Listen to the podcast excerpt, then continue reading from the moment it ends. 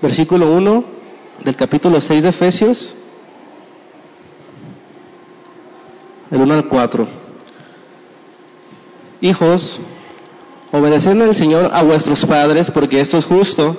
Honra a tu padre y a tu madre, que es el primer mandamiento con promesa para que te vaya bien y seas de larga vida sobre la tierra.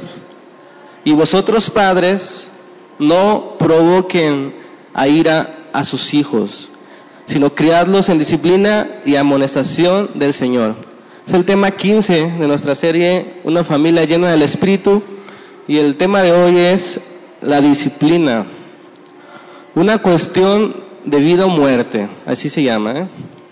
La semana pasada vimos acerca de los hijos, vimos que había cuatro buenas razones para que los hijos obedecieran a sus padres, se la recuerdo.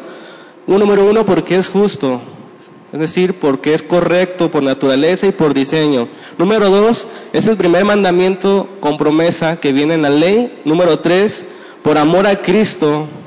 Y número cuatro, porque Jesús fue nuestro máximo ejemplo de obediencia. Amén. Ahora le toca a los padres. ¿Cuántos papás hay aquí? ¿Papás o mamás? Ok, esta es para ti. Hijos, los que están aquí, díganle, papá, escucha, por favor. Ok, es importante notar aquí que en la época de que Pablo escribe esta carta a los efesios que estamos estudiando, los padres tenían sobre los hijos una autoridad casi total. La ley romana llamada patria potestad, ¿habían escuchado sobre eso? Esa patria potestad significa que el poder lo tenían los padres. Y esa patria potestad daba a los padres un poder casi absoluto sobre los niños. El castigarlos, el incluso venderlos como esclavos, ¿verdad? El padre incluso con eso le digo todo, tenía la potestad o el poder de quitarle la vida a su hijo sin que nadie lo llamara a cuentas. Eso es lo que se llamaba patria potestad y era costumbre de aquellos días a los recién nacidos ponerlos enfrente del padre y el padre decidía si lo recogía o se volteaba y lo dejaba ahí. El padre si lo recogía, era recibido en la familia, pero si lo dejaba ahí y se volteaba, esos niños se han dejado ahí, al interperie, abandonados a la suerte. Muchas veces eran recogidos por gente que después los vendía como esclavos a los niños y a las niñas, esperando a que crecieran, las prostituían. Eso era la costumbre de aquellos tiempos. Los hijos no tenían valor Suena parecido en cierta medida a lo que pasa en, este país, en las, en las, ciudades o países donde se ha alejado de, los principios de Dios, los que no hay, no hay temor a Dios. ¿Qué pasa? Hijos abandonados, ¿verdad? Hijos que no son valorados, hijos que terminan en la esclavitud, los vemos en los cruceros, prostituidos o tratados, ¿verdad? Eso pasa cuando no hay en los padres la instrucción o no hacen los no, no ponen atención los padres a la instrucción de Dios. En pocas palabras, los niños en la sociedad romana no tenían valor, solo lo que el padre le quisiera dar. ¿Sí? Hay testimonios de que los niños que venían con debilidades o malformaciones físicas los ahogaban, ¿sí? A los niños que venían así en la ley romana los ahogaban y la ley no decía nada a los papás, incluso los apoyaba. Entonces debemos dar gracias a Dios que el Evangelio de Jesucristo se ha expandido en todo el mundo y nosotros estamos vivos hoy, estamos vivos y podemos disfrutar de cierta libertad, ciertos derechos a la vida.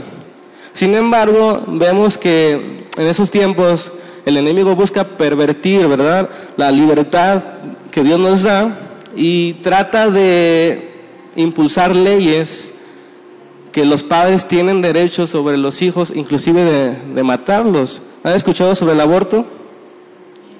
El aborto es un asesinato, no le podemos llamar de otra forma. Y en Estados Unidos, simplemente, fíjense bien, hay un millón seiscientos mil abortos cada año. Uno de cada tres niños que nacen, o que debieran haber nacido, uno es abortado. O sea, uno de cada tres le toca.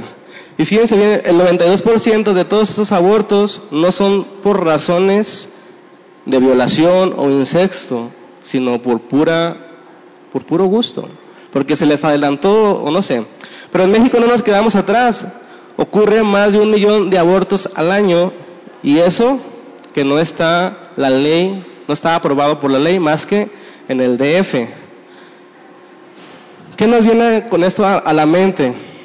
Como le decía la semana pasada, todo comenzó, todo comenzó esa desviación con la desobediencia de un hijo. Así las cosas se han desviado hasta encontrarnos en una sociedad que no le interesa escuchar a Dios. Es una sociedad que le gusta que le den alternativas, que le den la oportunidad de escoger, que le den la razón, ¿verdad? Esa filosofía del mundo de al cliente lo que pida. El cliente que dice siempre tiene la razón. Eh, la gente le gusta eso, que le den la razón. Por eso las cosas de Dios, la gente las rechaza, el consejo de Dios. ¿Por qué? Porque Dios no se anda con rodeos. Te doy una opción, te doy dos opciones, la que tú quieras, la que te sientas más cómodo. Las cosas de Dios son sí o no. Haz esto así, por, por esto, por esta razón debes hacerlo así. No hay como que lo que tú quieras, ¿verdad? En los caminos de Dios. Por eso no es, ese evangelio no vende, las cosas de Dios no venden. Fíjense bien, seguí investigando que hay un estudio en, los Estados Unidos por sociólogos de Harvard, pues, los que ya saben, es una universidad muy prestigiosa. Y fíjense bien, sacaron cuatro puntos. Ese estudio lo llevó a una conclusión, cuatro puntos para prevenir la delincuencia juvenil. Interesante. Número uno, la disciplina del padre.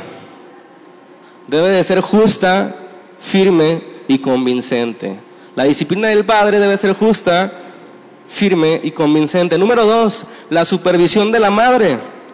Ella debe saber dónde están sus hijos, qué están haciendo, con quién están. La madre debe estar la mayor tiempo vigilando a sus hijos. Número tres, el cariño, el amor de los padres. Y número cuatro, la unidad de la familia. Deben pasar tiempo juntos. Esos cuatro puntos llegaron esos sociólogos a la conclusión de que esos eran importantes. ¿Para qué? Para prevenir la delincuencia, para prevenir el, desorden en, la sociedad. Interesante conclusión de ese estudio y casi puedo decir amén a eso que, que ellos investigaron lo curioso de esos sociólogos y de ese tipo de estudios es que se hubieran ahorrado mucho tiempo y dinero si hubieran escuchado el consejo de Dios. Como veremos esto, Pablo ya lo ha venido enseñando desde hace dos mil años, ¿verdad? Y debemos aprender. Pablo ha tomado el método de volver a las raíces, al diseño original de Dios. ¿Para qué? Para prevenir lo que hoy vemos en la sociedad, delincuencia. Ahora bien, les pregunto a los padres, ¿cuántos padres no quisieran tener sabiduría para criar a sus hijos? ¿Verdad que ha sido muy difícil criarlos? ¿Verdad que no es nada sencillo batallar con esos adolescentes, esa edad tan difícil? Pero tengo una buena noticia, la Biblia nos enseña acerca de cómo disciplinar o cómo educar a los niños. Y la disciplina es una cuestión de vida o de muerte. Si no hay disciplina, hay muerte. Si hay disciplina, hay vida. Leamos Proverbios capítulo 10, versículo 1. Escuchemos lo que Dios tiene que decir acerca de la disciplina. Proverbios 10.1 dice, los proverbios de Salomón, el hijo sabio alegra al padre, pero el hijo necio es tristeza de su madre. Y les pregunto, ¿qué quieren tener en casa, padres? ¿Hijos necios o hijos sabios? ¿Alegría o tristeza? ¿Qué dicen? ¿Qué quieren? Si tú contestas que, debes, que quieres tener alegría, debo decirte que tú debes hacer algunas cosas. No es nada más de que ores, debes hacer ciertas cosas para disciplinar, para criar a tus hijos, para que alcancen esa sabiduría. Proverbios 13:24, escuchen bien papás, el que detiene el castigo a su hijo, aborrece. Lo odias, no lo quieres. El que detiene el castigo a su hijo aborrece más. El que lo ama, ¿qué dice? Desde temprano lo corrige, o sea, desde las 5 de la mañana. No, ¿verdad? Desde muy pequeño lo corrige, lo castiga. capítulo 29 del mismo proverbio, versículo 15. La barra, perdón, la vara y la corrección, ¿qué dice? Dan sabiduría. Mas el muchacho consentido avergüenza a su madre. Ahí está el contraste que vimos el jueves, verdad. La vara de corrección y la corrección dan sabiduría, mas el muchacho consentido avergüenza a la madre. Entonces hay algo que los padres deben hacer para que los hijos alcancen esa sabiduría. Hay algo que deben hacer. Y lo digo de una manera más comprometedora para los padres. Papás, es responsabilidad de ustedes que sus hijos obtengan o no sabiduría. ¿Escucharon eso, papás? Si tu hijo es sabio o no, es responsabilidad tuya y de nadie más. No de los maestros de escuela dominical del domingo, no del pastor, no de los líderes, no de la escuela donde están tus hijos, no. Es responsabilidad tuya, papá. Si tu hijo llega a la adolescencia o tu hijo llega a la juventud sabio, es por tu culpa. Y si llega necio, es por tu culpa. Amén. No, no dicen amén los papás. Luego que, ¿están aquí? Dios puso los medios para que los hijos alcancen sabiduría y ese medio, hermanos, son los padres, dice la Biblia en Proverbios 22.6, instruyan al niño en el camino. Parece obvio decirlo, pero de todas maneras lo diré. Los hijos no nacen sabios. ¿Sabían eso? Es obvio, ¿verdad? Pero se los tengo que decir, porque de repente escucho a gente que dice, no, sé si tú lo has escuchado. ¿Te salieron buenos tus hijos? Ah, caray. Los hijos no salen buenos ni necios. Si hay corrección, si hay disciplina, los hijos alcanzan sabiduría.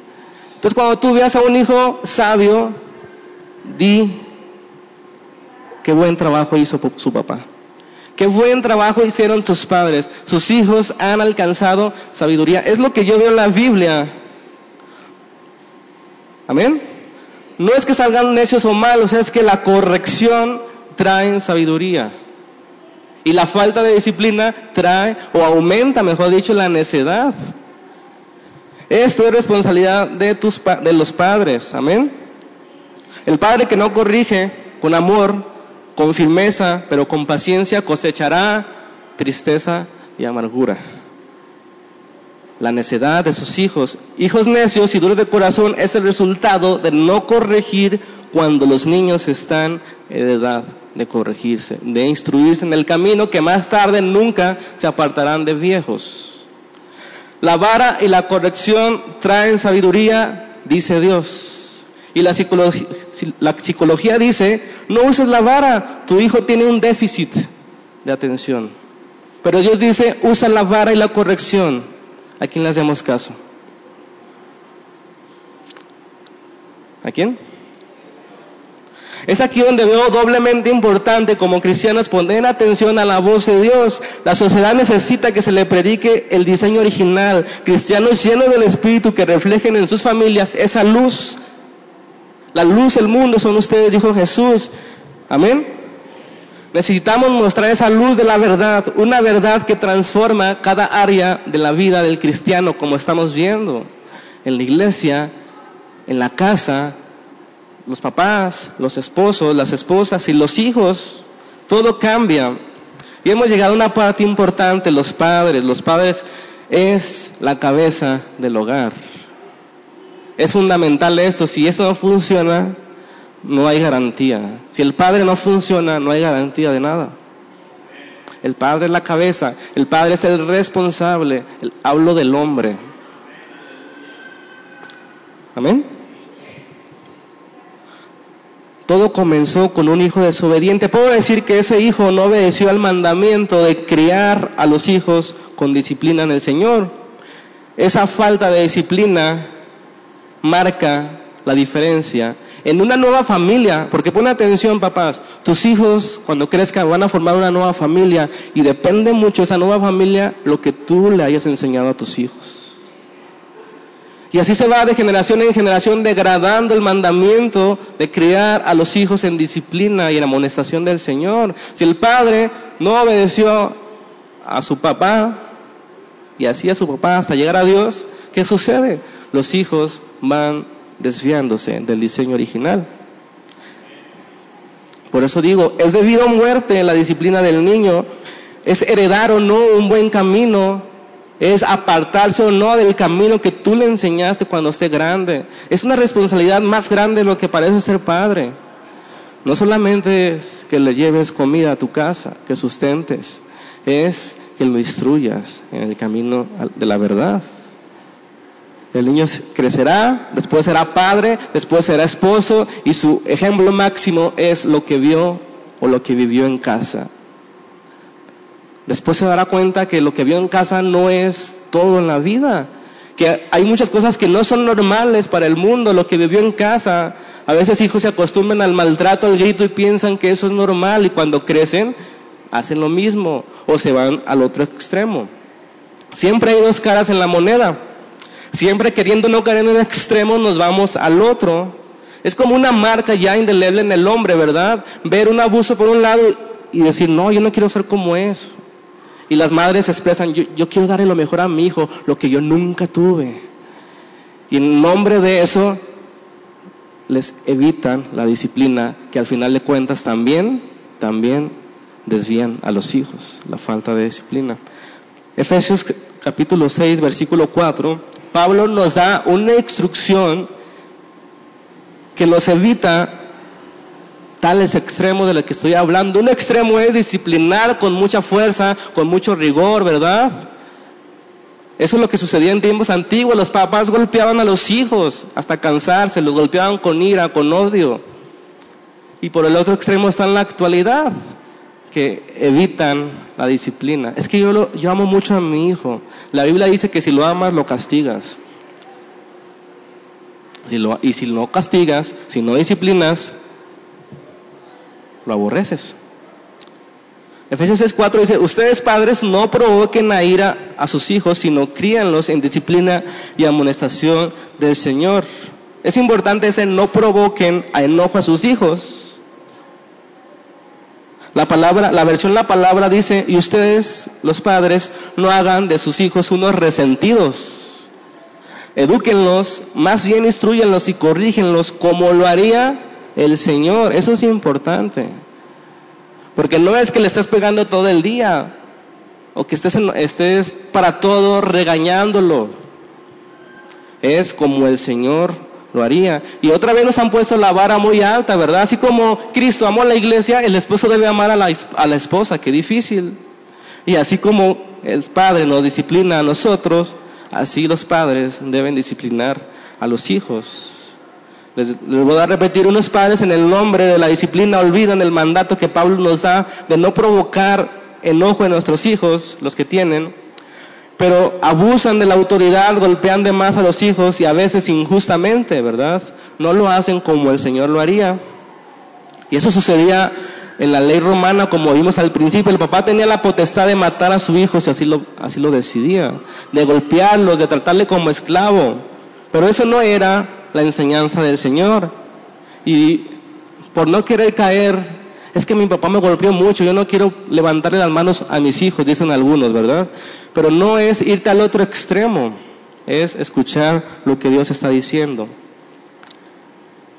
Fíjense bien, dice un autor de un libro, Lloyd Jones, se nos dice que no hay que castigar, en cambio, hay que hacer razonar a los niños, mostrarles el error, darles un buen ejemplo y luego compensarlos positivamente.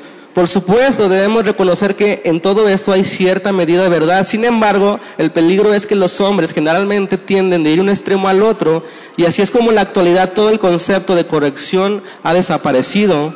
En efecto, existen algunos que llevarían ese concepto al extremo de decir que nunca se debe castigar a un niño.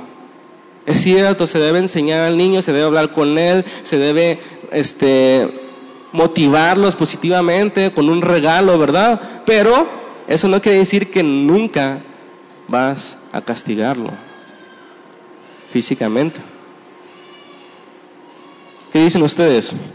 ¿Por qué está equivocada esta idea de no castigar a los hijos? Y de hecho en Estados Unidos hay broncas cuando los padres quieren castigar a los niños, ¿verdad? Les echan a las instituciones y los padres ya no pueden tocar a sus hijos. ¿Qué sucede? Estados Unidos es el país de los más desordenados en cuanto a la familia. Muchos abortos, mucha delincuencia. No escuchan el consejo de Dios. Lo opuesto a la disciplina equivocada no es la ausencia de disciplina, sino la disciplina correcta, verdadera disciplina. Entonces la, la solución no es evitar la disciplina, sino dar la disciplina correcta. Y eso no es tan fácil de encontrar el equilibrio como cristianos. Y aquí es donde muchos cristianos piensan que el Nuevo Testamento y los mandamientos de Cristo del Nuevo se oponen. Pero, insisto, el método de Pablo ha sido regresar a las raíces para enseñarnos cómo Dios mandó desde el principio las cosas. La disciplina y el castigo están expresadas claramente en la ley de Dios. ¿Se acuerdan? Todos los castigos que había para el que transgredía. Toda transgresión tenía un castigo. ¿Están de acuerdo conmigo?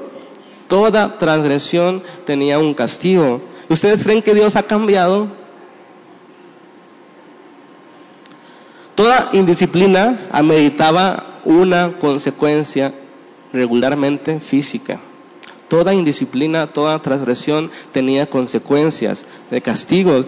Dios no ha cambiado, solamente que ahora ha mostrado su gracia inmerecida al darnos a Cristo para que nuestros pecados no nos lleven a la muerte eterna. Pero Dios sigue pensando lo mismo del pecado. Olvidar lo que Dios piensa del pecado es algo trágico. Por lo tanto, la disciplina debe existir. Amén.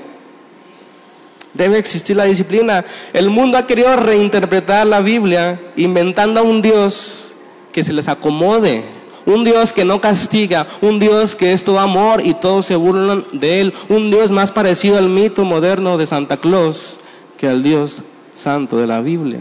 Eso es lo que el mundo ha tratado de reinterpretar. Dios no castiga, Dios no va a castigar a nadie en el día final. Dios nos ama. Y la Biblia es claro, Jesús es el que más habló del castigo en el fuego del infierno. Es el que más habló del infierno. Dios es un Dios santo, justo, un Dios recto que ha expresado con toda claridad que castiga el pecado y la transgresión, que no tiene por inocente al culpable. Eso es bien claro en la Biblia. Dios no es injusto. Pero eso es lo terrible, que Dios sea justo. ¿Por qué? Porque castigará toda transgresión. La semana pasada veíamos que no honrar al Padre era pena de muerte, imagínense. No honrar al Padre era, ameritaba la muerte del Hijo. Qué fuerte. Pero Dios no ha cambiado, simplemente ahora mostró, o por la ley nos mostró el camino a Cristo, porque no podemos por nuestros propios medios cumplir con la ley de Dios. Nos mostró a Cristo y Cristo nos libera de la condenación de la esclavitud del pecado. Nos lleva, nos capacita para obedecer la ley de Dios. ¿Recuerdan el arca de Noé? Ahorita que está de moda la película. ¿Sí, ¿de acuerdo o no? ¿Quién vio la película? ¿Nadie? Qué bueno.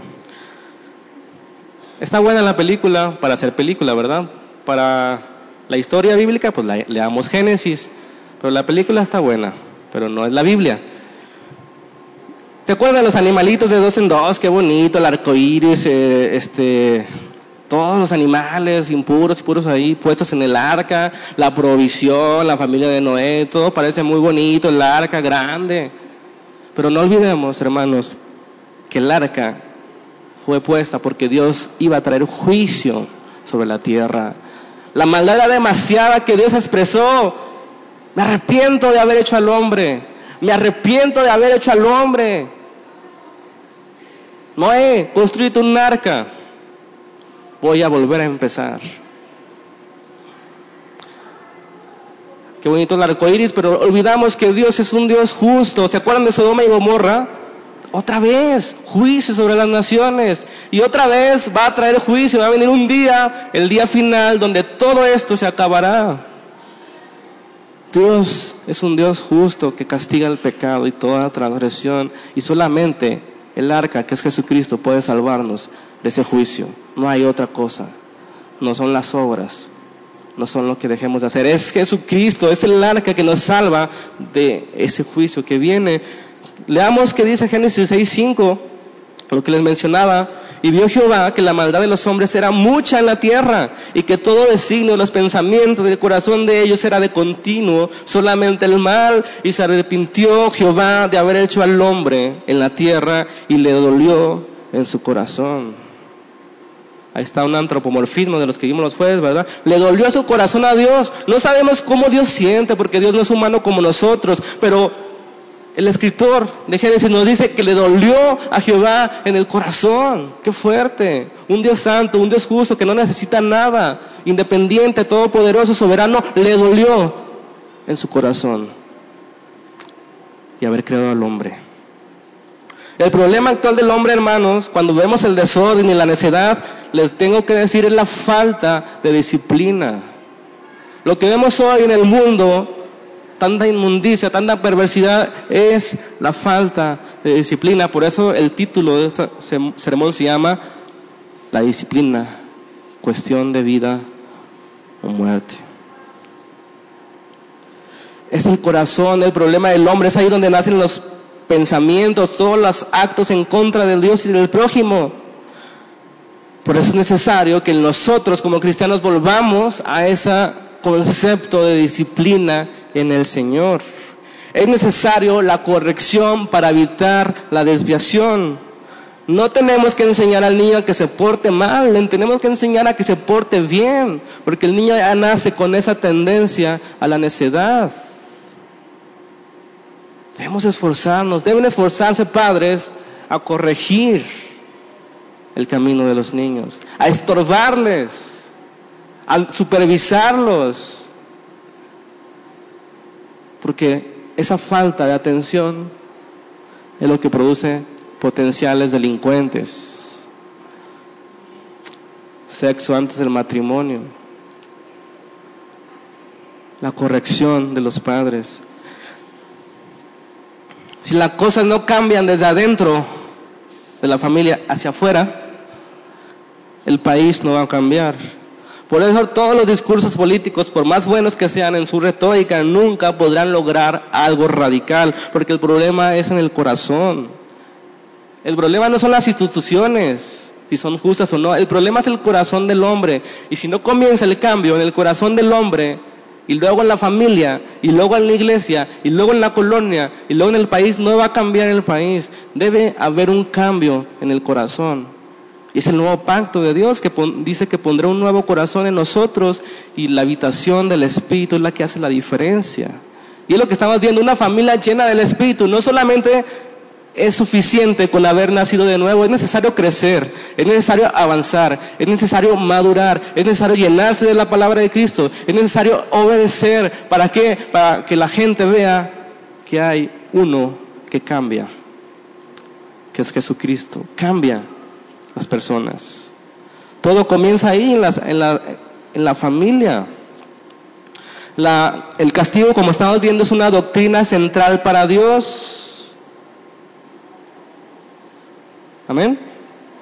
¿Se acuerdan todos esos sacrificios diarios, semanales, mensuales y anuales, anuales, perdón, para cubrir el pecado? Todos esos sacrificios apuntaban a la gracia de Jesucristo que tú pecaste por hacer esto, lleva ese sacrificio. Se tenía que derramar sangre.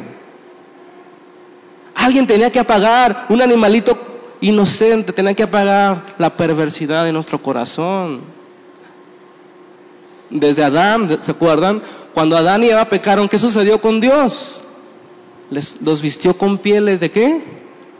De animales. Tuvo que derramar sangre para cubrir su desnudez, para cubrir su pecado siempre el pecado se debe pagar. Pero Dios nos proveyó a Jesucristo en Isaías 53, 6 lo leemos, ¿verdad? Mas Jehová cargó en su Hijo el pecado de todos nosotros. Alguien tuvo que pagar nuestra transgresión. Pero Dios sigue pensando lo mismo del castigo y la disciplina. Una parte central en Dios es el castigo y la disciplina. Siempre ha sido importante para Dios la disciplina. ¿Quién ha establecido a los reyes y gobernadores? Pregunto. Dios. ¿Quién ha establecido los estados? ¿Quién le da la autoridad? Dios. ¿A fin de qué? De mantener el pecado y el mal dentro de sus límites. Si no lo hubiera hecho de esa manera, el mundo se habría descompuesto como en los tiempos de Noé. Más de lo que lo vemos. No habría orden, no habría nada, ¿verdad? Fue Dios que nos dio la ley. ¿Para qué? Para que limite el corazón del hombre. Y obviamente para que la ley sea eficiente debe tener sanciones. Un consejo, papá, si tú quieres educar a tus hijos, si tú le das una orden y no obedecen, ¿qué debes hacer? Sancionar. Estás cometiendo un grave error. Y tú le dices a tu hijo, hijo, te voy a castigar si no haces eso. Y cuando lo hace, te compadeces de él. No, debes sancionar porque los hijos son expertos en tomar la medida a los padres. Y si el padre no quiere, va con la madre. Y si la madre no quiere, va con el padre. Y el hijo tiene la medida exacta de con quién ir. El único lenguaje que entiende el hombre natural, es decir, sin Dios, es el lenguaje del castigo. Aún no están capacitados ellos bajo la gracia para que entiendan que sus actos ofenden a Dios y a su prójimo. Ellos no lo entienden. Y la única manera, el único lenguaje que entienden es la sanción. Amén. Si tú quieres ser amable con un delincuente y hacerlo razonar con palabras, solo se aprovechará de tu nobleza o se burlará. Si no están dispuestos a escuchar la ley, entonces las sanciones de la ley deben ser aplicadas sobre todo hombre. Un ejemplo cotidiano, ¿Qué sucedería si no hubiera infracción para los que se pasan el semáforo en rojo?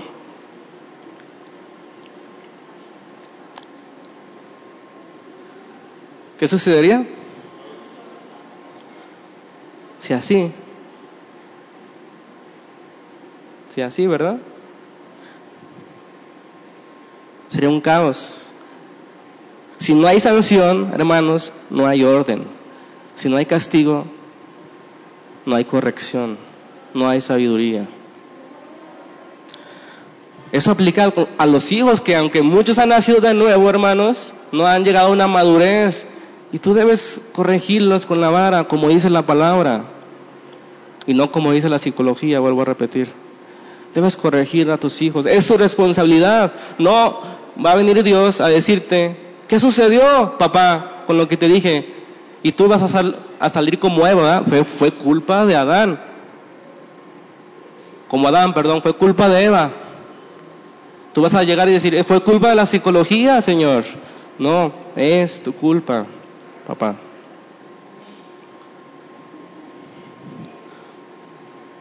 Cuando Adán recibió el mandamiento de llenar la tierra, de gobernarla y sojuzgarla para llenar la tierra del conocimiento de Dios. ¿Qué sucedió? Su tarea era ampliar las fronteras del Edén, ¿verdad? Que toda la tierra fuera como el Edén. Un lugar donde Dios estaba presente, un lugar donde Dios se daba a conocer, donde era servido y adorado y estaba espiritualmente presente Dios. ¿Qué sucedió con Adán? Pecó y fue expulsado del Edén. Fue sancionado. Amén. Fue corregido. Dios cumplió su palabra. Padre, cumple tu palabra cuando le prometas a tus hijos un bien o un mal. Si no lo haces, estás provocando a ir a tus hijos. Pero Dios no abandonó su plan de llenar toda la tierra de su gloria. Inmediatamente después del pecado de Adán, Dios prometió que levantaría una simiente de la mujer que aplastaría la cabeza de la serpiente, ¿verdad? Eso es Jesucristo. Y Dios le hizo promesas más adelante a Abraham, promesas que superarían por mucho las consecuencias del pecado. Dios le prometió a Abraham que su descendencia iba a ser incontable Leemos Romanos 5:15. Esas promesas fueron ratificadas con Isaac y con Jacob y con cada una de las tribus de Israel. Dice Romanos 5:15, pero el don no fue como la transgresión, porque si por la transgresión de aquel, o sea de Adán, murieron muchos, abundaron mucho más para los muchos la gracia y el don de Dios por la gracia de un hombre, Jesucristo. Dios dio mejores promesas que las consecuencias del pecado de Adán. Después de haber liberado al pueblo de la esclavitud de Egipto, los llevó a un nuevo Edén. ¿Se acuerdan? La tierra prometida, Canaán, era el nuevo Edén que Dios los había llevado. Ahí les dio al pueblo la tarea, la misma tarea que le había dado a Adán, expandir las fronteras del reino de Dios. Un reino donde Dios está presente, donde se da a conocer, donde es servido y adorado. ¿Qué sucedió? La misma historia con Israel. Pecó al igual que pecó Adán. Israel fue exiliado a la tierra prometida como Adán fue exiliado del Edén. Siempre hay consecuencias del pecado. Siempre hay sanciones del por el pecado. Si tú te preguntas qué has hecho mal con tus hijos, aquí está la respuesta. No has sancionado, no has estorbado, no has corregido, no has utilizado la vara para dar sabiduría a tus hijos. Después Dios, a través de los profetas, prometió que iba a restaurar Israel. Y, y Isaías 11:9 nos dice, porque la tierra será llena del conocimiento de Jehová como las aguas cubren el mar. Finalmente Dios envió a Jesús, quien no fue como Israel y no fue como Adán. Él resistió la tentación, él conquistó la tierra, él venció la muerte muriendo y resucitando y comisionando a sus seguidores para ser discípulos a todas las naciones. Cuando la plenitud de los gentiles, como dice Romanos 11, 25, haya entrado es decir, los que no son judíos, cuando todos los escogidos hayan sido salvados, todo Israel será salvo y es ahí cuando Jesús vuelve y llenará toda la tierra de la gloria de Dios. Ya casi terminamos, pongan atención en esto último. Es a través de las familias que Dios pasa de generación a generación ese mandamiento de llenar la tierra del conocimiento de Dios. El mismo que le dio a Adán, el mismo que le dio a Noé, el mismo que le dio a Abraham, a Moisés, a los profetas y que Jesús vino a cumplir a la perfección. Ese mandamiento de llenar el conocimiento, de conocimiento la, la tierra, de ser discípulos. Dios ha dejado un modelo de aquella familia de la que proviene Jesús, ¿verdad? Esa familia que pasaría por Abraham, por David y de la tribu de Judá. ¿Se dan cuenta? Es una familia donde desciende el Mesías. Y aunque esa familia no cumplió a la perfección con el mandamiento de Dios, Dios con Jesús cumplió su promesa de que esa simiente, la de Abraham, la de la mujer, aplastaría la cabeza de Satanás en la cruz del Calvario. Está derrotado, la muerte está vencida. Y somos más que vencedores por medio de aquel que nos amó. El primer indicio que encontramos en la Biblia de la instrucción de Dios para los padres, primeramente lo encontramos en la Pascua, no sé si se recuerdan lo que vimos, que decía la Pascua y padres enseñan a sus hijos. El, hijo debía preguntar al papá por qué se reunían esa noche de la Pascua. El papá debe responder qué significaba cada cosa y por qué estaban esperando la restauración de Israel o del Mesías. Los diez mandamientos eran una especie de resumen de toda la Torá. 613 mandamientos estaban resumidos en 10 y después en dos que vimos la semana pasada. Y es interesante, hermanos, que encontramos el gran mandamiento justamente después de que Moisés vuelve a repetir los diez mandamientos en Deuteronomio 5, 6 al 21. Vamos a Deuteronomio 6 y notemos que la instrucción, la instrucción es para los padres. La instrucción del gran mandamiento, ¿cuál es el gran mandamiento? Amarás al Señor tu Dios. Y esa instrucción iba dirigida a los padres, al cabeza de familia. Al responsable de pasar de generación a generación el conocimiento de Dios.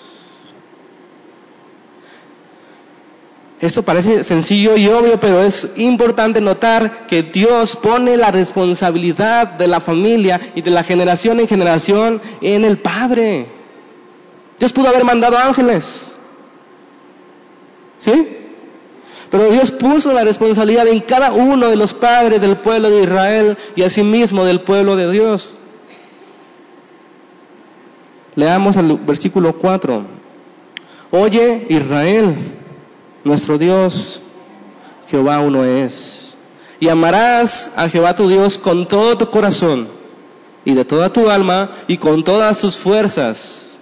Y estas palabras que yo te mando hoy estarán en tu corazón. Y ¿La repetirás a quién? Le está hablando a los padres esa responsabilidad del gran mandamiento.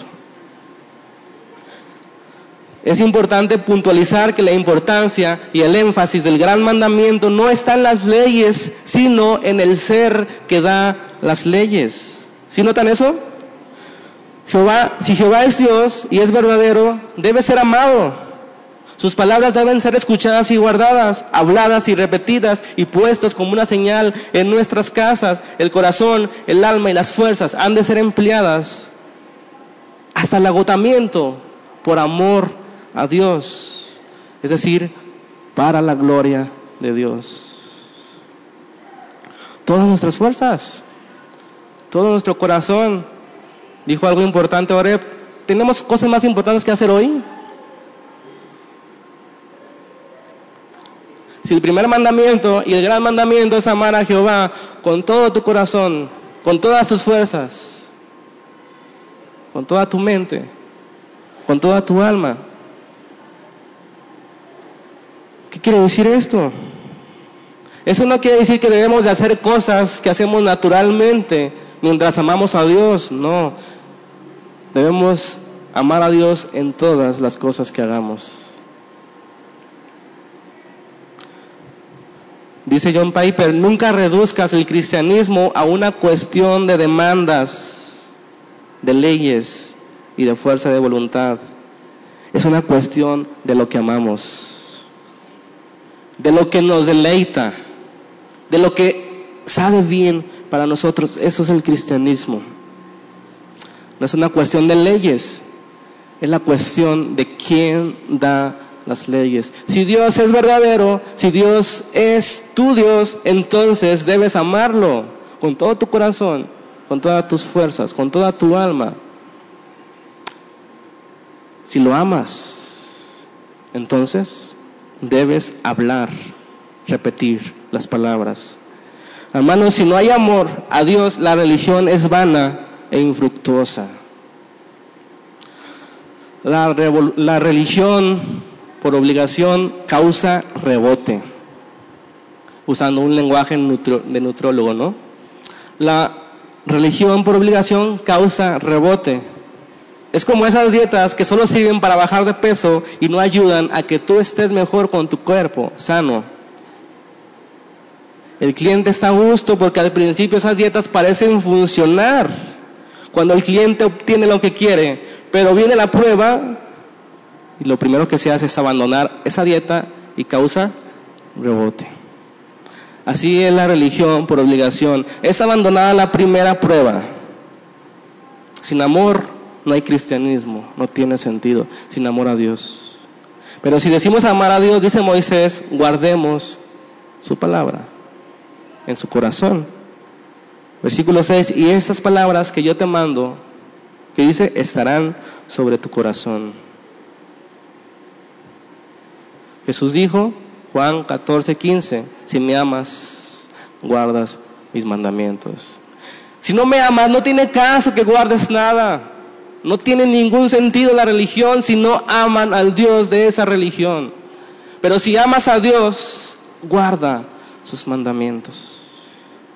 Oye Israel, oye es un mandamiento, escucha Israel. Si Jehová es tu Dios, escúchalo. Guarda sus palabras en tu corazón, en tu mente y las repetirás. ¿A quién? A tus hijos. Se dan cuenta que no son fórmulas mágicas, no dice cómo hacer o cómo trabajar o cómo son los reyes y los ejércitos, la economía y la política. Dice algo más importante, cómo producir buenos reyes, cómo producir buenos economistas o políticos o padres. Este es el método de Dios. Dios, para asegurar que su nombre seguiría por los siglos y los siglos, mandó que todos los que amen al Señor lo enseñen a las siguientes generaciones. Eso es un ir y hacer discípulos. Lo primero que debes hacer es tu familia. Los primeros discípulos, papá, tuyo, son tus hijos. La repetirás, versículo 7, a tus hijos y hablarás de ellas estando en tu casa, andando por el camino y al acostarte y cuando te levantes. Noten que no solamente dice que tú la repetirás, porque esto, esto es sencillo, repites y repites y repites. Dice la palabra, repetirás y hablarás. Es decir, el papá tiene la responsabilidad primaria de instruir a su hijo. Así como Eva fue la primera que pecó, pero fue culpa de Adán, fue responsabilidad de Adán, Dios no fue con Eva, fue con Adán. Es tu responsabilidad, por tu culpa sucedió todo esto. Así padres, es tu culpa papá, hombre, si tus hijos no están siendo sabios. Es que mi mujer, está bien, tu mujer tiene parte de, pero es tu responsabilidad. A ti Dios va a venir un día y te va a decir, ¿qué hiciste con tus hijos? Amén. Es importante el orden. Amar primero, luego conocer las palabras, porque para hablar lo que sea, tienes que conocer lo que estás hablando. Y después repetirlas o enseñarlas a tus hijos. Pero ¿cómo repetirán los padres si no conocen la palabra? ¿Y cómo conocerán si no aman al que dio esa palabra. Todo se reduce en amar o no amar a Dios. Si amas, guarda sus mandamientos. Si no le amas, no te interesa. Te interesa cualquier cosa. Es menos lo que Dios está diciendo o lo que Dios quiere. Notemos que no solo repetirlas, sino hablarás de ellas. ¿Cada cuándo, hermanos? ¿Cada cuándo se debe instruir a los niños? ¿Los domingos en la iglesia?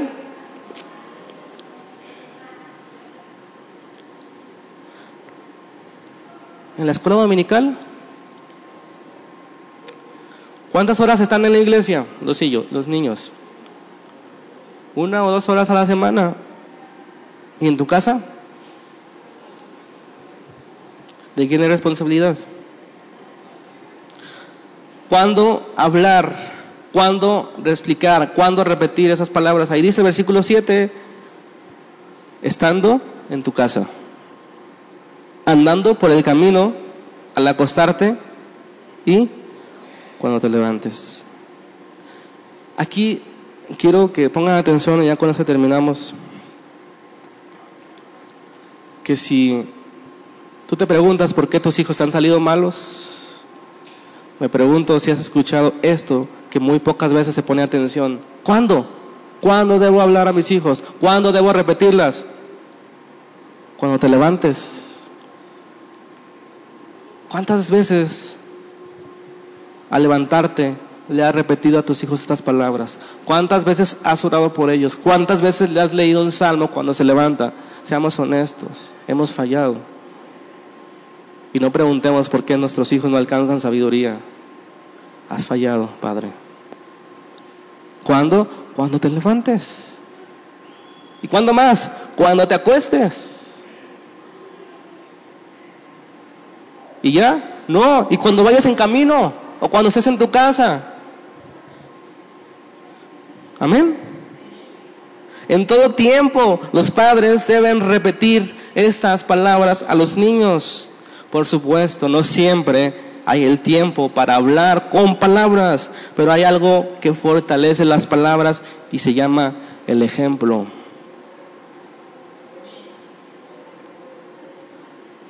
Si un padre con el ejemplo, respalda el salmo que leyó en la mañana y la oración que pronunció en la noche, hermanos, el Hijo nunca se apartará del camino cuando fuere viejo. Es lo que dice la Biblia. Pero hemos olvidado esa mañana y esa noche de cada día. Cada cuando nos reunimos en familia para hablar, para repetir lo que para Dios es importante. Hemos fallado como familias. No esperemos algo diferente como he repetido una y otra vez en la iglesia cuando como familia no somos llenos de su palabra, de su conocimiento, de su espíritu. No va a suceder. No va a suceder nada. Hemos fallado como familias en las mañanas, en las noches y cuando estamos en casa. El ejemplo respalda las palabras.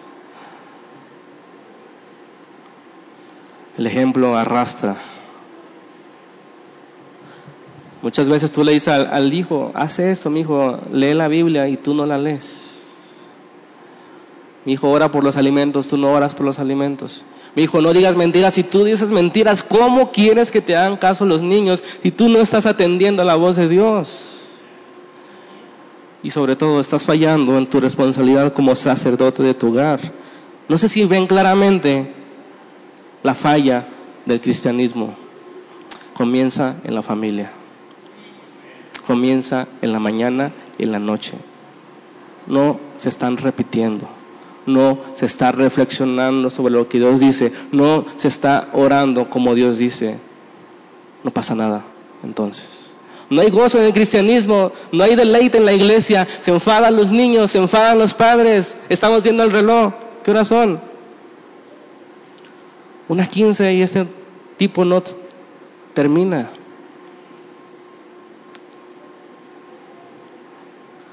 Pero en la casa,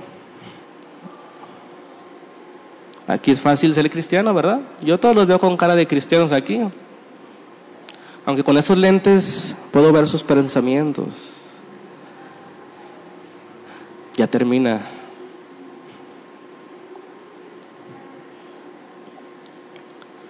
Hermanos, ¿qué quieres de tus hijos? ¿Hijos sabios o hijos necios? La disciplina es la cuestión. La disciplina, el castigo. Ahora, falta saber por la palabra cómo debemos disciplinar, porque hace, hace un momento dije que unos abusan de su autoridad y otros evitan la disciplina. La siguiente semana veremos lo que el texto dice. Por un lado, no provoquen a ira y por el otro lado, criarlos en disciplina y amonestación del Señor. Si no comenzamos por el principio, que es este gran mandamiento, amarás al Señor tu Dios, Padre, tú eres el responsable. Si lo amas, guarda sus mandamientos. Repite esas palabras. ¿Cuáles palabras? Los mandamientos. les acabo de decir que eran los diez mandamientos y después trae el gran mandamiento. Sabios o necios, tú edificas, papá, a tus hijos. Tú edificas. Tú decides cómo te van a salir tus hijos. Termino leyendo Proverbios 3:11. No menosprecies, hijo mío, el castigo del Señor, ni te fatigas de su corrección, porque Jehová al que ama castiga, como el Padre al Hijo a quien quiere. Padre, si amas a tus hijos, esta palabra es para ti, castigar, disciplinar, instruir. La siguiente semana veremos cómo. Amén. Que Dios nos ayude. Señor, te damos gracias por este día, por la oportunidad que nos das de estar aquí reunidos como familias. Señor, queremos escucharte, queremos entender tu verdad, queremos apegarnos a tus mandamientos, queremos cumplirlos. Que cada familia se levante el varón, el sacerdote, y pueda tomar esta palabra, este mandamiento que va dirigido hacia él que perpetúe el conocimiento de generación a generación a sus hijos y a sus nietos, que puedan entender qué significa amar a Dios. Señor, te pedimos que nos ayudes una vez más, solamente con tu espíritu podemos hacer las cosas como convienen. Solamente con tu ayuda, Señor, podemos hacer las cosas que tú quieres. Te damos gracias por este día, Señor. Te pido que bendigas a mis hermanos, en especial a los padres. Llénalos de sabiduría, llénalos de amor, llénalos de instrucción. En el nombre de Jesús. Amén.